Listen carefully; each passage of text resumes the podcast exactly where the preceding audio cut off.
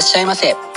新しい本をそして読書を愛する全ての人のためにお送りするプログラム架空書店空耳視点へようこそ。架空書店とは Twitter やブログインスタグラムで展開しています。まだ売ってない本しか紹介しないをコンセプトに私が進めているオンライン書店プロジェクトです。その架空書店を目で楽しむだけでなく耳でも楽しめるようにこの架空書店空耳視点というプログラムをお送りしています。架空書店空耳視点は新しい本をそして読書を愛する人のためのプログラムですから読書の目を休めるためにページをめくる手を少しだけ止めて聞いていただいてもいいですしもちろん読書しながら聞いていただいても OK 気になったブックタイトルやトピックは読書ノートに書き留めておくのもおすすめです。読書の時間に限らず通勤や通学の時間の情報収集に仕事や勉強家事育児のちょっとした息抜きにぜひこの架空書店空耳視点に耳を傾けていただいてまだ売ってないこれから発売される本にどんな本かな？読んでみたいな？というイメージを大きく膨らませていただけたら嬉しいです。それでは参りましょう。架空書店空耳視点がまず最初にお送りするコーナーはこちら。架空書店アクセスランキングワイド版。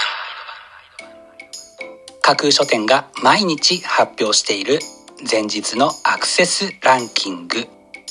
Twitter やブログでの発表は1位から3位までだけですがここ空耳視点ではランキング発表の範囲を1位から5位までとワイドに拡大してお届けします。それでは早速参りましょう。ランキング第5位。あなたの苦しみを誰も知らないトラウマと依存症からのリカバリーガイド。クラウディア・ブラック。アダルト・チルドレンという言葉の生みの親クラウディア・ブラックの新しいメッセージというのが本書の帯に書かれたコピーです。あなたの心に残った苦しさを解きほぐすのに役立ちそうな一冊です。続いてランキング第4位。草原のサーカス綾瀬丸。移り変わる社会の中でもがきながら再生の道を探る姉妹の姿を描く。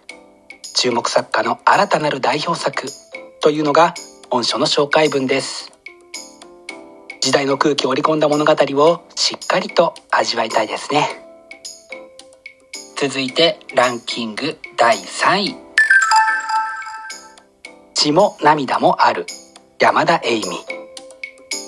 微妙なバランスを保っていた3人の関係はユーモラスに残酷にその味わいを変えてゆく。妻夫恋人と異なる視点から語られる意外なその後味とはというのが本書の紹介文です。大人の恋愛模様をぜひ楽しみたい一冊です。続いてランキング第2位。占い日本茶カフェ迷い猫しめのなぎ一杯の温かいお茶が不思議とその悩みに効きますよ。猫を連れた女性が日本各地で開く出張カフェの物語。というのが本書の帯に書かれたコピーです。今すぐ実際にこんなカフェに行きたいなと思わせてくれる一冊です。そして本日付のアクセスランキング。栄えある第1位はこちら。ゆり少女。触れ合う二人をずっと眺めていたい。イラストを描く人へ大いに参考になります。というのが本書の帯に書かれたコピーです。タイトルもそして初映にもちょっとドキドキさせられてしまうので深夜に紹介させていただきましたが見事にランキング1位に輝きました。本日のランキング1位になりました長谷川圭介さんの「ゆり少女」は原稿者から3月5日発売です。それでは本日のランキングをもう一度おさらいしましょう。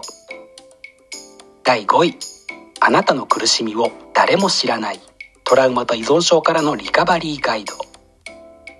第4位草原のサーカス。第3位血も涙もある。第2位占い日本茶カフェ迷い猫。そして第1位はゆり少女という結果でした。発売日までもう少し。ご予約はぜひお早めに。以上架空書店アクセスランキングワイド版でした。架空書店空耳視点。お送りしています。架空書店空耳視点。続いてのコーナーは架空書店の中の人が選ぶ今日の一冊。このコーナーではランキングにこそ入らなかった本や架空書店でのご紹介のセレクトから漏れてしまった本発売日より前に発売されてしまって架空書店の掲げるコンセプトまだ売ってない本しか紹介しないに合致せず泣く泣くご紹介できなかった本についてお話ししていきます。本日架空書店の中の人が選んだ本はこちら。ギフトエコノミー。買わない暮らしの作り方。買わない暮らしとはいらなくなったものを譲り合いすっきりと心穏やかに暮らすこと。あるもので賄いないものは作る。きっと忘れていたものに巡り合える。というのが本書の帯に書かれたコピーです。物を減らそう。処分しよう。というムーブメントは日本ではメルカリやラクマのようなサイトが先行しましたが、その発展した形に感じられるのがギフトエコノミーです。物との向き合い方を考え直す上で参考になりそうだな。と考えて本日の一冊に選んでみました。本日の中の人が選ぶ一冊でご紹介しましたリーズル・クラークさん、レベッカ・ロックフェラーさんのギフトエコノミー買わない暮らしの作り方は、程度社から2月25日発売です。ぜひご一読ください。以上、架空書店の中の人が選ぶ今日の一冊でした。